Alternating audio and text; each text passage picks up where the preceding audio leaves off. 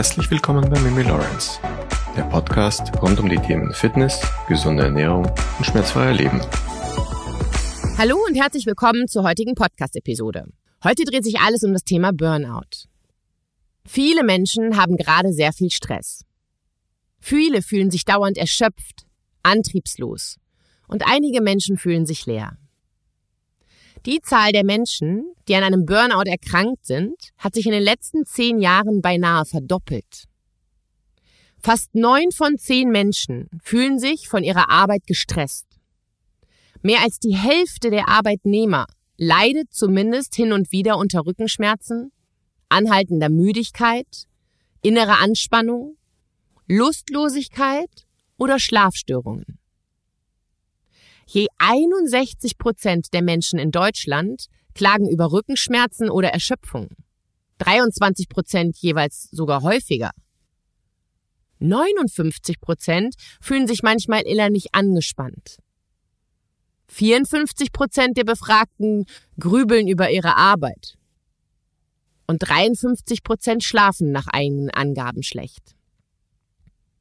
Und all das können Anzeichen eines Burnouts sein. Das Problem mit dem Burnout ist, dass viele Menschen viel zu lange warten.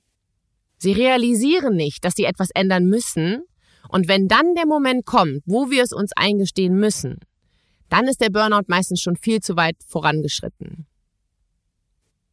Ich persönlich finde es sehr wichtig, dass wir lernen, die Warnsignale früher zu erkennen. Denn ich spreche hier aus eigener Erfahrung, dass es sehr schwer ist, wieder in ein schönes Leben zurückzukehren, wenn man zu lange die Warnzeichen ignoriert hat und der Burnout zu stark vorangeschritten ist.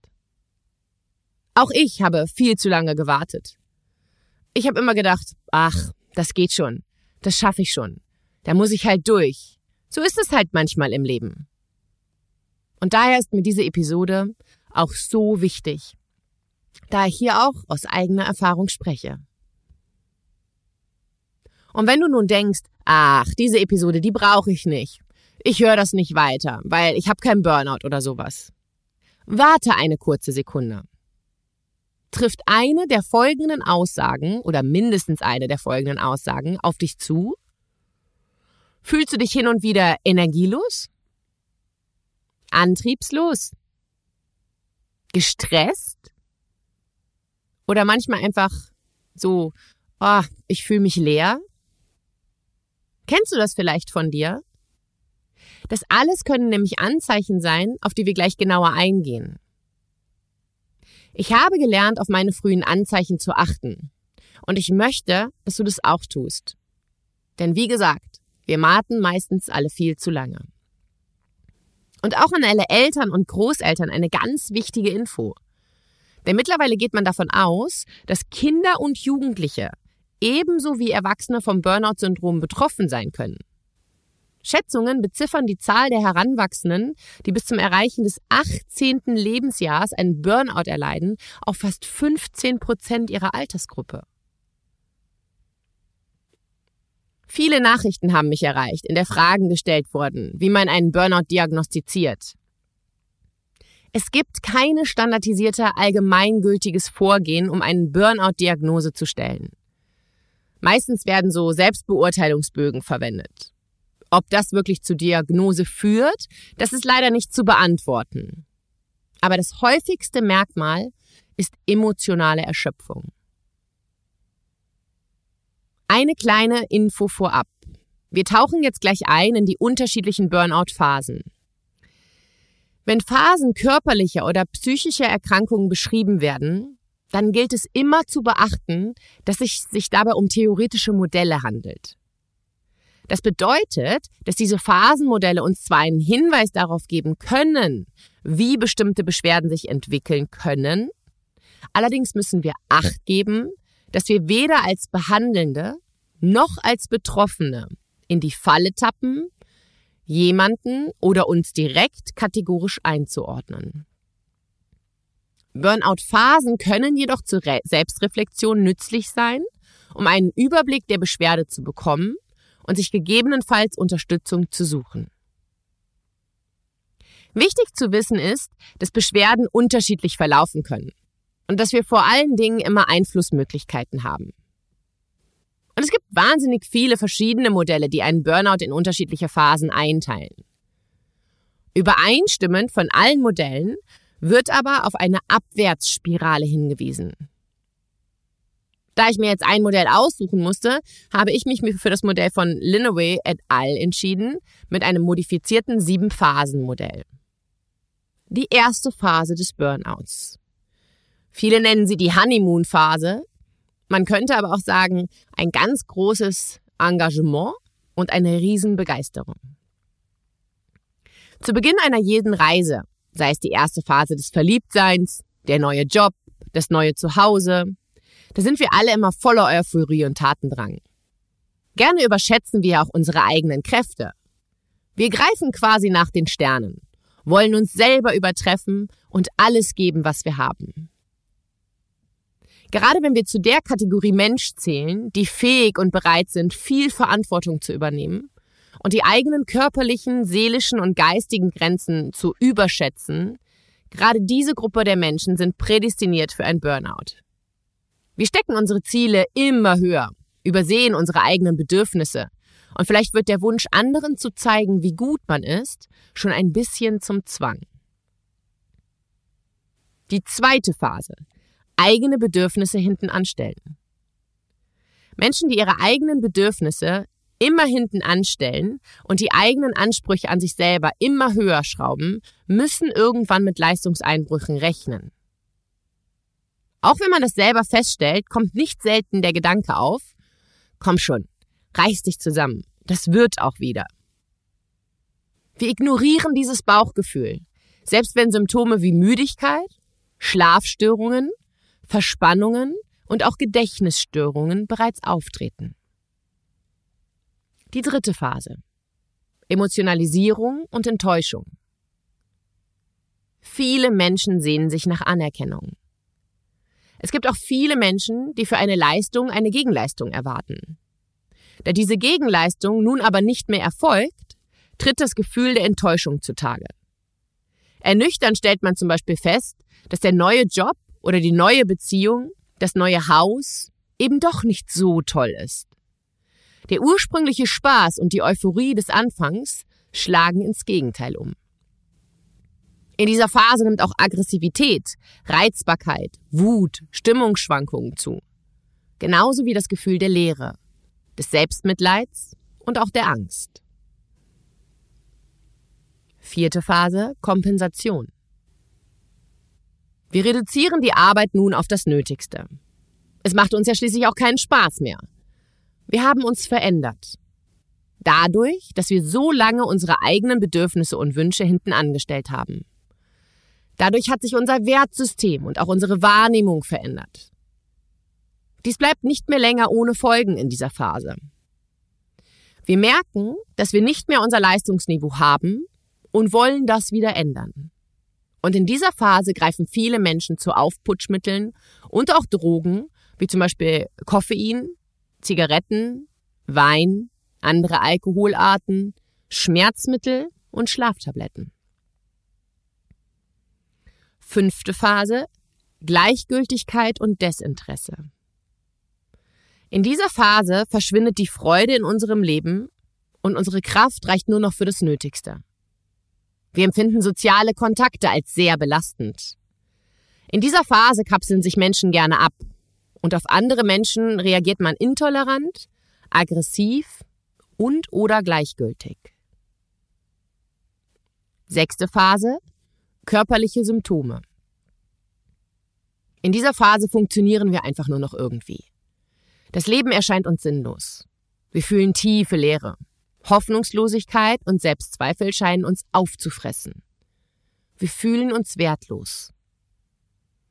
Und daneben treten auch nicht selten Erkältungssymptome, Ohrengeräusche, Schlafstörungen, Sehstörungen, Übelkeit, Muskelschmerzen, Magenprobleme, Libidoverlust, Atemprobleme, Gewichtsveränderungen und ein erhöhter Puls auf. Einige Menschen steigen ihren Drogenkonsum. Mehr Kaffee, mehr Alkohol, mehr Nikotin. Und die letzte und siebte Phase, das ist der völlige Zusammenbruch. Alle Energiereserven sind aufgebraucht. Das Ende der Burnout-Abwärtsspirale ist erreicht. Angst und Begleitung begleiten uns Tag ein, Tag aus. Dies führt wiederum zu Panikattacken und Depressionen und kann Suizidgedanken zur Folge haben. Hier bedarf es dringend ärztlicher Behandlung, da man hier ohne ärztliche und professionelle Hilfe nicht mehr rausfindet. Das waren die sieben Phasen des Burnouts. Alle Phasentheorien basieren nicht auf empirischen Studien. Hast du dich selber vielleicht in einer der Phasen wiedererkannt? Falls ja, bitte sprich auf jeden Fall mit deinem Arzt oder einem Psychologen. Nachdem wir nun auf diese unterschiedlichen Phasen eingegangen sind, möchte ich dich auf sechs Frühwarnsignale aufmerksam machen, die auf einen Burnout hindeuten könnten. Bist du vielleicht dauernd müde? Du fühlst dich in letzter Zeit müde bei Dingen, die dir sonst leicht gefallen sind? Und ich meine damit nicht die allgemeine Müdigkeit. Das ist schon okay, wenn wir mal müde sind. Was ich meine, kannst du am besten bei einer Sache überprüfen, die sich messen lässt. Mir ist es zum Beispiel damals aufgefallen, dass mein morgendlicher Lauf, sagen wir mal von ungefähr zehn Kilometern, plötzlich zu einem ohne Grund unfassbar schweren Lauf mutiert ist. Für mich war es immer normal, dass die ersten zehn Minuten immer etwas mühsam waren. Aber danach lief es dann eigentlich immer super. Aber plötzlich fühlte sich der gesamte Lauf nicht mehr gut an. Ich war richtig platt. Ich war demnach erschöpft. Du kannst es zum Beispiel auch bei einem Spaziergang messen, wo vielleicht eine Steigerung wie ein Berg, eine Treppe oder ähnliches drin ist. Wenn dir sonst die Treppe oder Steigung nicht wirklich was ausmacht, du aber plötzlich nur mit Mühe und Not hochkommst oder sogar Pausen brauchst, dann bist du erschöpft. Was ich interessant fand, ist, dass Studien gezeigt haben, dass es einen Zusammenhang zwischen Vitamin D-Mangel und Müdigkeit gibt. Vor allem bei Frauen. Der Grund, Vitamin D steigert das Energieniveau und hält so für eine lange Zeit aktiv. Leidet man also mitten am Tag unter Erschöpfung, könnte das ein Anzeichen für einen Mangel sein. Ich habe damals in meiner schweren Phase meinen Vitamin D-Level erhöht bei mir hat es einen riesen Einfluss auf mein Energielevel. Genauso achte ich persönlich auf genügend Elektrolyte nach einem Workout und auch im Laufe des Tages. Ich achte durch die Elektrolyte darauf, dass ich besser rehydriere. Wusstest du, dass 30 Prozent der Deutschen weniger als sieben Stunden pro Nacht schlafen? Wir haben ja bereits eine sehr interessante Folge oder Blogbeitrag über das Thema gesunden Schlaf veröffentlicht. Grob gesagt könnte man von einem normalen Schlafverhalten sprechen bei sieben bis neun Stunden Schlaf pro Nacht. Es geht aber nicht nur um die Dauer, sondern auch um die Qualität deines Schlafes. Schaust du vielleicht gerne TV am Abend? Oder schaust du gerne Serien und schaust auch nach der wirklich letzten Serie oder Episode gerne den Cliffhanger, wie es weitergeht bei deiner aktuellen Lieblingsserie? Denn genau das ist unter anderem ein Grund, warum du vielleicht nicht gut schläfst. Denn dein Gehirn ist nach TV und auch nach Serienschauen aktiviert. Du bist quasi in deiner eigenen Serie oder in deinem eigenen Spielfilm gefangen. Dein Nervensystem ist nun voll aktiviert. Dabei sollte es eigentlich runterfahren, damit du entspannen und gut schlafen kannst. Stattdessen ist es nun auf Hochtouren. An einen erholsamen Schlaf ist nun nicht mehr zu denken. Viel besser als TV oder Serien zu schauen, wäre es ruhige und entspannende Musik zu hören am Abend. Auch die Temperatur, die Luft und die Feuchtigkeit in deinem Schlafzimmer spielen eine wichtige Rolle. Experten empfehlen eine Temperatur zwischen 18 und 21 Grad. 21 Grad oder mehr gelten den Experten nach als viel zu warm. Natürlich ist hier das eigene Wohlbefinden entscheidend. Die perfekte Schlaftemperatur ist, wenn man nicht friert und nicht schwitzt. Das heißt, wenn es für das eigene Befinden thermoneutral ist. Die richtige Zimmertemperatur ist folglich dann erreicht, wenn der Körper seine Eigentemperatur von rund 36 Grad problemlos halten kann. Und dies hänge von mehreren Faktoren ab, habe ich von einem Schlafexperten erfahren, nämlich der Bettdecke, ich sage ja nur, ne, die Blackroll-Sachen, die Matratze, deine Schlafbekleidung, die Luftfeuchtigkeit, die Luftbewegung im Raum und ein paar individuelle Faktoren. Bist du gerade vielleicht nicht so kreativ? Wenn ich persönlich merke, dass alles zu viel wird, versuche ich mir Freiraum zu schaffen. Ich schalte mein Handy aus, ich versuche ein wenig mehr Freizeit für mich zu schaffen. Ich gehe spazieren oder surfen und denke über viele Dinge nach und atme vor allen Dingen viel öfter tief aus. Das hilft mir, wenn ich mich wie gefangen in meinem Hamsterrad fühle. Regst du dich bei Kleinigkeiten bereits auf? Machen dich vielleicht gerade schon Kleinigkeiten fuchsteufelswild? Und sind es immer die anderen Menschen, die schuld sind? Auch das kenne ich nämlich von mir. Auch wenn ich ganz ehrlich zu mir bin, dann sind es nicht die anderen, sondern ich bin der Grund. Es ist noch gar nicht so lang her, dass ich mich in dieser Phase befunden habe. Und mein bester Tipp, ändere dein Umfeld. Ändere etwas in deiner beruflichen Situation. Vielleicht gehst du in ein anderes Büro oder du suchst dir einen anderen Platz für dein Homeoffice. Du musst raus aus dieser Routine, die dir aus irgendwelchen Gründen einfach im Moment nicht gut tut. Ich hatte damit großen Erfolg, dass ich meine eigene Routine geändert habe. Mach dich rar, sei ein Star. Wenn du solche Zeiten hast, in denen du alle Warnsignale spürst, dann ist es für mich super wichtig, mich von Menschen abzugrenzen. Ich möchte da immer nur mit Laurentius zusammen sein, ohne viele Leute um mich herum. Ich möchte so wenig Reizen ausgesetzt sein, wie es nur geht, und auch nur an Orte, wo nicht so viele Menschen sind. Und jeder, der mit Menschen arbeitet, weiß, dass Menschen energieraubend sein können. Auch wenn du gerne für deine Freunde oder Familie da bist, man übersieht sehr schnell seine eigenen Grenzen. Ich liebe es, mit Menschen zu arbeiten. Ich liebe es, ihnen zu helfen. Ich kann es auch nicht ertragen, wenn Menschen, die ich liebe, traurig oder verzweifelt oder voller Sorgen sind. Da ich ein hochsensibler Mensch bin, saugen mich diese Situationen manchmal komplett aus. Lorenzo sagt dann immer zu mir, mir wurde der letzte Strom aus meinem Körper gezogen und ich klappe zusammen wie ein Gänseblümchen, das nicht genügend Wasser bekommen hat. Wichtig ist hier zu erkennen, dass man sich auch manchmal zurückziehen darf. Das hat nichts mit fehlender Liebe oder Respekt der Mitmenschen, Freunde und Familie zu tun. Nicht umsonst heißt es so schön, mach dich rar, sei ein Star. Und zwar der Star in deinem eigenen Leben. Und das letzte Frühwarnenzeichen, du bist unentschlossen. Gehörst du vielleicht auch zu dem Typ Macher? Ich bin auf jeden Fall der Typ Macher. Ich bekomme alle Dinge alleine gelöst. Ich frage super ungerne um Hilfe, da ich niemanden stören oder zur Last fallen will. Und aufgrund meiner Ausbildung weiß ich aber, dass das schlecht und auch falsch ist. Denn es ist völlig in Ordnung, um Hilfe zu fragen, wenn man gerade die richtige Antwort nicht weiß. Wenn man unentschlossen ist, was man tun soll. Sich Hilfe zu holen ist nichts Schlechtes. Ganz im Gegenteil. Es zeugt von Stärke. Auch bei mir hat das lange gedauert, bis ich das in meinem Leben integrieren konnte. Aber es war so eine Erleichterung, als ich das erste Mal gesagt habe, ich kann nicht mehr und ich weiß auch nicht mehr weiter und ich brauche bitte Hilfe.